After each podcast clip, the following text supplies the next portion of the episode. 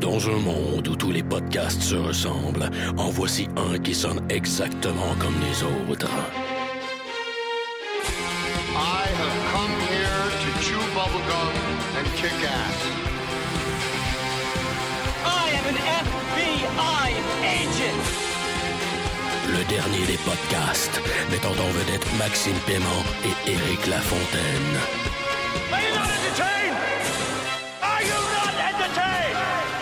Motherfucker.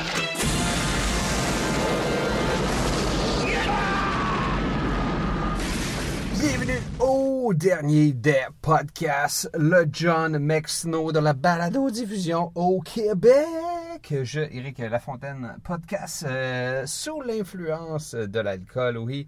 Euh, Saint-Raphaël doré sur glaçon métallique aujourd'hui. Tu sais, les genres de boules que tu mets au freezer, puis là, ça, ça refroidit ton drink sans le diluer. Ben, c'est ça, une boule de métal. Accompagné une fois de plus de. Sam! What's up, dude? Ça va? Ben oui, tu podcasts sous l'influence ou euh, tu bois de l'eau? Je suis gêné de dire, j'ai même pas d'eau. J'ai vraiment rien. J'ai j'ai manqué de. pfff, De, de, de, de juste cracher ma, ma gorgée. Funny, même pas d'eau. J'ai même pas de quoi de m'abreuver. Pauvre toi.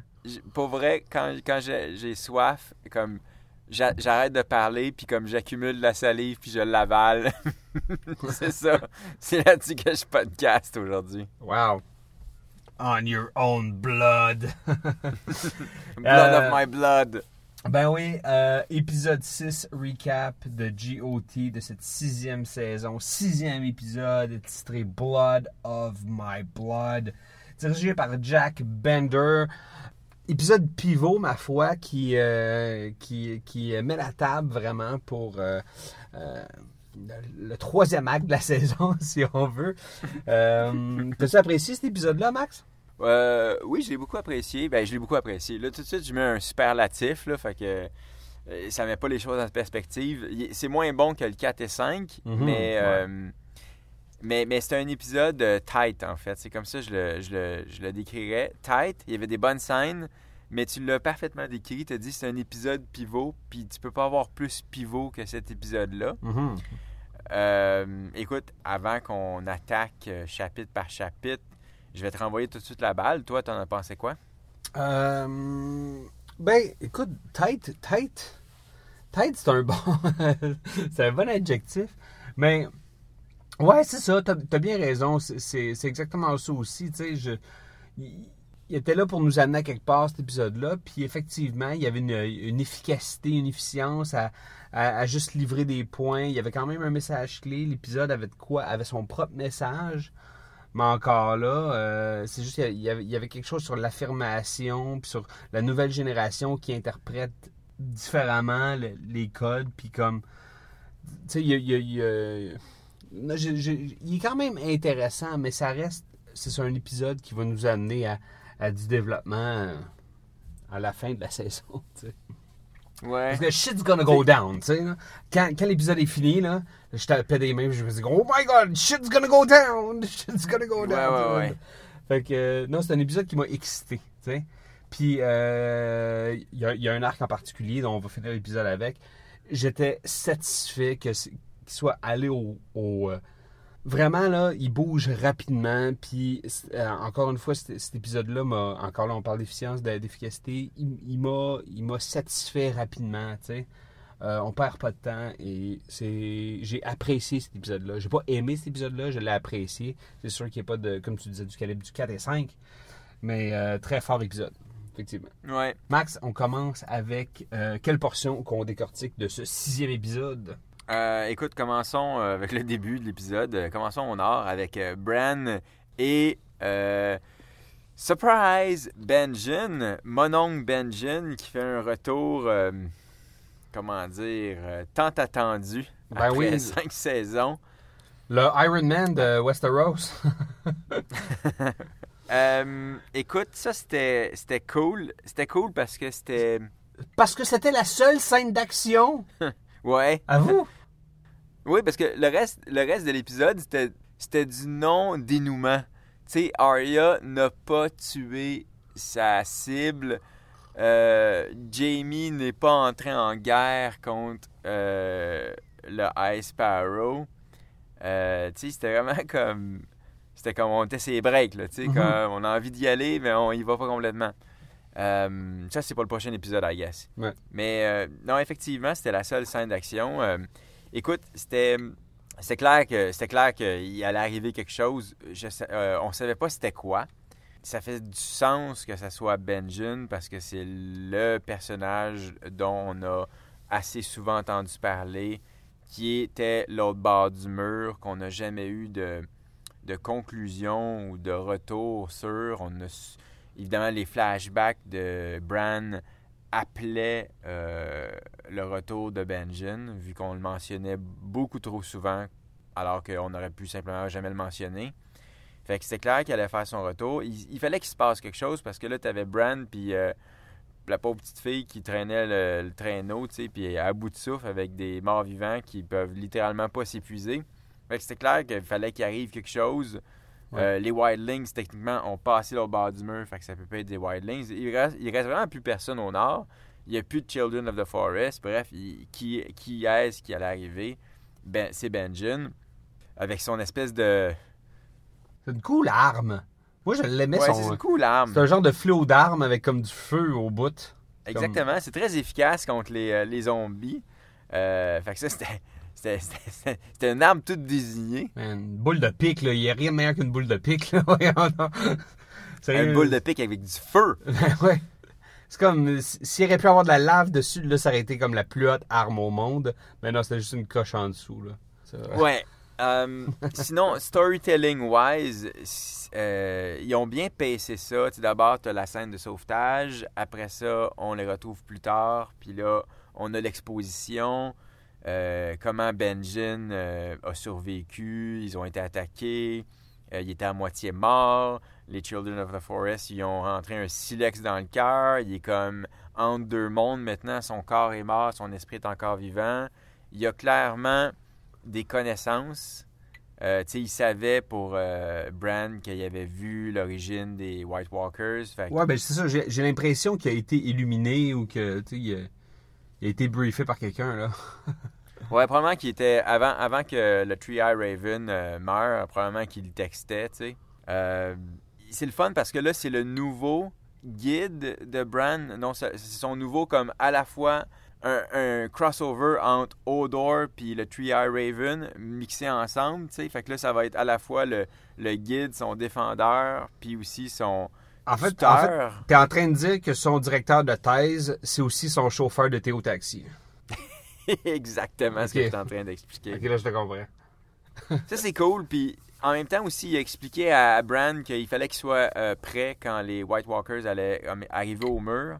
Fait que ça, c'est excitant parce que ça fait en sorte que Bran va pas juste être notre guide de voyage dans le temps, qu'il va avoir un rôle actif à jouer soit d'ici la fin de la saison ou du moins euh, euh, dès le début de la prochaine. Tu sais, Il, il- il est de plus en plus puissant. On connaît même pas l'étendue de ses pouvoirs. Euh, Benjen va l'aider à découvrir ses pouvoirs. Ça va être pas pire. Ça fait que ça, c'est. Ça, j'étais content. Ils ont, ils ont bien réglé ça, ils ont vite réglé ça, puis ça ouvre la porte sur plein de possibilités. Fait que Mhm. euh, c'était une bonne introduction en matière. C'était efficace aussi, hein. C'était très rapide. C'était comme. C'était. C'était au point. On a, on a ouvert l'épisode avec ça. Après ça, on, on y est revenu pour venir conclure un peu comme. Puis venir exposer euh, la raison, un, pourquoi qui est là. Parce que. Tel Iron Man, comme, comme je faisais la blague tout à l'heure, tu sais, comme il y a un shard de Dragon Glass dans le cœur, ce, que- ce qui- ce qui l'a sauvé, tu sais, un peu. Ouais. J'ai- trouvé ça très, euh, très efficace, très top. Euh, on poursuit avec quoi? On va s'en aller euh, chez la famille de Sam Tarly. Euh, ça, j'ai beaucoup, beaucoup aimé ce segment-là. De un, parce qu'on a souvent entendu parler de, du père de Sam. C'était un général célèbre, c'était un seigneur, il était craint et respecté. Stannis, c'était comme un des seuls euh, adversaires qu'il avait jamais comme respecté. Fait que clairement, on l'avait on l'avait, on l'avait- on l'avait buildé, tu sais, comme personnage, sa réputation et tout. Ouais. Mais en même temps, on savait à quel point il était cruel, puis insensible face à Sam. Fait que euh, la dynamique familiale, ça, ça, allait être assez cool à découvrir. Ça allait donner aussi du background, ça allait comme ancrer le background euh, de Sam. Fait que ça, c'est bien, tout ça, c'est bien. Euh, mais en même temps, il y a eu plus que ça. Puis c'est ça que j'ai beaucoup aimé, c'est à cause que sa femme, whatever, est Wildlings, il y avait comme le jeu de racisme, de lutte de classe, euh, une moins que rien, t'introduis une moins que rien chez nous, tu sais. Puis il y avait des plein de petits détails le fun, comme euh, tout le monde qui mange avec des fourchettes, alors qu'on voit clairement rarement ça, ou quand ça mange, ça mange vraiment comme de la soupe ou du potage, tu sais, c'est comme ram, ram, ram, ram, ram, tu sais, ça mouline. Là, euh, tu les regardais couper leurs aliments, prendre les aliments avec la fourchette. C'est rare qu'on avait une, une argenterie aussi, aussi tu sais, puis une façon d'utiliser aussi euh, sophistiquée, du moins aussi moderne, en fait. Ouais, le- la- la- l'architecture était quasiment comme plus, plus euh, romantique, plus comme, euh, je dirais même, euh, Renaissance. tu sais, comme romaine. Tu sais, c'était vraiment comme, plus comme, je sais pas. C'était différent. J'étais très content de voir un environnement différent. tu sais, Au pire, au, au moins une culture ou une région différente, tu sais, avec, avec des référents di- différents. J'ai trouvé ça rafraîchissant. tu sais. Ouais, quand tu dis romain, tu parles du look du château un peu. Se ouais, surtout à l'entrée, le, le- le seul style qu'on a eu, là, ma foi. Là, mais... Ouais, ouais, ouais. C'est vrai que ça, ça avait comme un d'inspiration un peu romain, puis mais leur, leur l'intérieur, comment la chambre où euh, euh, Sam puis sa femme techniquement étaient logés, euh, je veux dire, ils ont pas construit le mobilier pour le show. C'était clairement un- ça, ça, ça semblait du, du Louis XIV ou du Louis XV, tu sais, cette époque-là un peu. Fait que ça, c'était, comme, c'était sophistiqué. Le, le bonhomme a, a beau être un barbare, mais il habite, il habite dans une vallée qui est très verte, très riche, puis évidemment, euh, l'architecture, la déco, tout était très sophistiqué. Ouais. Ça, c'était cool. C'est pas l'île au vidange, là. Puis ça sent pas le poisson comme ailleurs. Non, exactement. puis de voir Sam qui a été élevé là-dedans, puis de l'autre côté, d'avoir comme un peu le, le moment euh, Pretty Woman de la série où ce que c'est comme. Elle est, est off complètement, elle sait pas comment servir d'une fourchette, elle sait pas comment servir des trois coquillages, tu sais, puis. euh, euh, non, mais tu sais, comme elle arrive dans une robe, tu sais, c'était vraiment très Pretty Woman, puis ça marchait Ouais. bien, tu sais. Il manquait juste le montage où elle essaye plein, de- plein de robes devant le miroir, puis t'as comme la sœur de Sam qui est comme non, non, oui, tu sais, comme. Fait que c'est correct qu'ils sont pas allés là, tu sais. Mais, euh, mais, mais, mais ça, je trouve que ces scènes-là, c'était le fun parce que ça, la, la dynamique familiale est intéressante. Mais ce qui était vraiment, vraiment intéressant, c'est comment Gilly a Tenue tête? Ouais, a tenu tête, j'allais dire standing up, a tenu tête autant pour elle que pour son chum, plus que lui, tu sais. Et lui, il s'est effondré, puis il était prêt à comme suivre les indications de son père, laisser sa famille là, euh, puis it, puis comme retourner, tu sais, penaud. Puis il rentre en dedans, puis là, il s'affirme comme homme, tu sais, puis il fait « fuck it, je t'amène avec moi, on part, puis à ta minute, j'ai déjà tué un White Walker, cette arme-là est capable de tuer un White Walker, je pars avec, tant pis pour mon père. Moi, moi quand j'ai vu qu'il y avait un épée avec un nom, j'étais comme Ouh, I must have that. Puis c'était c'était un cool moment quand il grab l'épée parce que c'était un personnage qui s'affirme enfin, ou du moins qui commence à s'affirmer. Puis oui, il va toujours être un nerd, oui, il va toujours être un, un intello, mais ça l'empêche pas qu'il peut être un homme aussi, puis être sa propre personne, puis ça le rend juste plus intéressant comme personnage. Il peut pas juste être tout le temps mou, tu sais. je, suis content d'où ça s'en va. Moi, moi cette scène-là, toute, cette séquence-là, j'ai trouvé ça correct, sans plus, mais je suis content qu'enfin, là, il va avoir une finalité avec Sam, puis que là, il va aller faire son affaire, puis quand il va revenir, mais là, il va être full guiré, là, avec des lasers, puis il va être prêt à se battre, là, tu sais. Ouais. Parce que j'en ai eu assez, tu sais. Puis euh, un autre qui va, qui va falloir qu'il se trouve, c'est, John, tu sais, pour qu'il se retrouve tout à un moment donné, tu sais. Euh, prochaine location, King's Landing. Là, il s'est passé beaucoup de choses. Puis j'ai Mhm. j'ai des questions pour toi. Ouais, et moi aussi. Première question. Est-ce que tu crois que Marjorie est sincère ou est-ce qu'elle joue le long con? OK. Marjorie n'est pas sincère. Elle joue le jeu parce qu'elle est de loin plus forte que n'importe qui. À ce jeu. Toutefois, le roi, lui, a embarqué à 100%. Je suis tellement d'accord avec toi. C'est exactement comme ça que j'ai interprété ça. Puis ce que je trouve intéressant comme choix, c'est que Marjorie, il n'y a rien à peu près dans, cette, euh, dans sa performance, euh, autant de l'actrice que de- du personnage, qui nous permet d'entrevoir un, un break de character. Elle reste toujours dans son personnage tout le long, tout le long, à part si tu vraiment tu cherches dans sa façon, dans ses silences, ou quand elle n'a pas les yeux tournés sur elle. Mais sinon, euh, c'est pas comme si elle était comme. Elle joue le jeu autant pour nous, le, le- le spectateur, que pour ceux qui, euh, ceux qui l'entourent. Mhm. Comme il n'y a pas eu de transition entre elle qui dit à son frère Lâche pas, on va sortir de là, j'ai un plan. Puis euh, je me confie, euh, je, me, je me repens, euh, je deviens une religieuse. Comme il n'y a pas eu de transition, on peut pas juste prendre ça pour du cash. Clairement, elle a, elle a dit qu'elle avait un plan, ben faut la croire quand elle a dit ça. Ouais, ben c'est euh, c'est ça, ce qu'on de voir est peut-être son plan, là. Ouais, j'ai hâte de voir c'est quoi son plan exactement. C'est. Je pense que c'est elle qui a, qui pris un peu le- le- la position de Tyrion à King's Landing, puis qui est, qui est plus en train d'être sournoise, malgré sa position, tu sais. Je pense qu'il va avoir un, un gros payoff très bientôt, ce que. En tout cas, j'ose espérer qu'elle va prendre le dessus sur, euh, sur- la situation. J'ai peut-être une idée, là, juste pendant que tu parlais. Je Tu sais, elle a beaucoup parlé comment euh, elle était la championne du peuple. Puis elle a dit comme, oui, mais c'était juste pour les apparences. Puis là, à ce moment-là, quand elle disait ça, elle nous faisait face à nous, mais elle faisait face, elle faisait dos à la personne à qui elle parlait, qui était son mari, techniquement. Puis Tu penses qu'elle avait mis ses times à croiser ses doigts? D'après moi, elle était comme.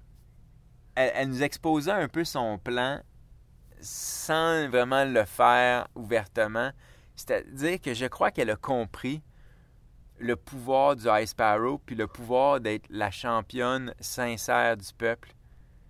Mhm. Puis là où son père, puis son, euh, puis Jamie, puis euh, sa grand-mère, puis Cersei sont toutes comme on est le pouvoir parce que on est on est né là-dedans, puis on a l'argent, puis on a l'armée, puis comme on va imposer. J'ai l'impression qu'elle a catché peut-être comment le High Sparrow, le pouvoir vient du fait que tout le monde est volontairement derrière lui, tu sais, puis ils sont prêts à tout faire pour lui. Puis on sent que lui aussi, il fait ça pour le pouvoir, right? Ouais. Ben c'est ça, mais le, le pouvoir est là, puis le- son levier de pouvoir est là. c'est ça, puis Puis elle, elle a entendu son histoire à lui, comment il est devenu, comment il était un sinner, puis il s'est repenti, puis il est rendu là. Fait que moi, ma théorie à la con, c'est que elle, elle veut devenir la High Sparrow et la reine. bingo! Elle va avoir contrôle sur les deux leviers. Fuck you all bitches! C'est exactement là où je m'en allais. L'image était forte aussi au final quand tu avais le roi qui était habillé dans sa froc royale, tu sais, golden et tout, avec ses gardes du corps, avec le, le, Seven Gods sur leur, leur plastron, tu sais, clairement, c'était la garde royale, était rendue la garde royale religieuse. Et elle qui était encore dans ses accoutrements euh, de pauvre, tu sais, de, de repentante, puis de pieuse et tout ça. Puis l'image des deux, c'était ça, hein? c'était la religion et l'État. Ouais. Mais j'ai l'impression qu'elle va garder ce persona-là pour continuer à, ut- à- à utiliser ce pouvoir-là. Probablement. C'est intéressant parce que ça, ça fait de eux un, un power couple. Et c'est peut-être ça qui lui donne son edge au-dessus de Cersei. Ils sont toujours en compétition les deux. C'est peut-être comme ça qu'elle va prendre le dessus sur Cersei. Ah bah oui, ben là, Cersei, là, elle a plus rien. Jamie qui se retrouve comme fuck aux oubliettes pratiquement, là. Faut qu'il y ait une mission diplomatique comme à James, là. Fait que là, il est comme, oh non. Euh, par contre, il a retrouvé sa- sa- son amour.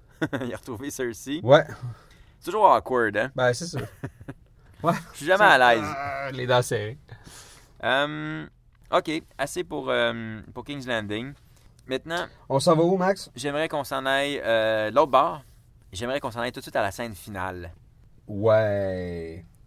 Euh, Je t'écoute. Je comprends pourquoi ils ont placé ça en, en, en finale, tu sais, parce que, écoute, euh, c'est un épisode relativement slow, là, puis il y avait un grand plateau, puis, tu sais, je veux dire, il n'y avait pas d'action à nous livrer là, mais ce que, ce que Daenerys est capable de nous livrer, je dirais comme une fois sur trois, une fois sur quatre, c'est un fucking bon speech. Et là, euh, c'était du speech porn. Merci, bonsoir. Je pense qu'on a été euh, euh, aisément livré par, euh, par son speech. J'ai trouvé ça quasiment comme Rudy-esque, la fin.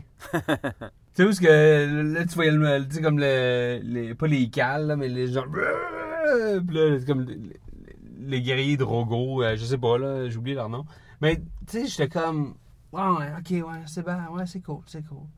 Mais c'est- pas venu me chercher comme, comme toutes les finales de, de cette saison 6. Puis c'était, oui, c'était un cool, un cool speech. Puis encore là, c'est un autre moment où ce que elle, elle prouve sa force, elle- son pouvoir, puis elle, elle fait preuve de ça. Puis c'est tout le temps comme des moments badass, là. Ouais. Surtout quand on sait que les, que les bateaux s'en viennent, tu sais. Ouais, ouais. Fait que là, pense que là, c'est assez exposé, là, que le, le, plus bas des, des, des, des dénominateurs, là, il est capable de comprendre euh, qu'est-ce qui va se passer.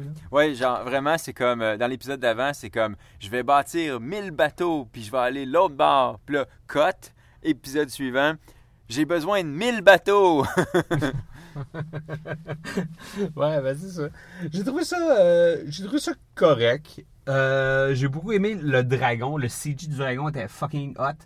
Et euh, mon bout préféré de tout, tout, tout, tout, tout, tout, tout, tout, tout, l'épisode, c'est euh, les deux glandes buccales du dragon par où s'échappe le napalm. Ça, c'est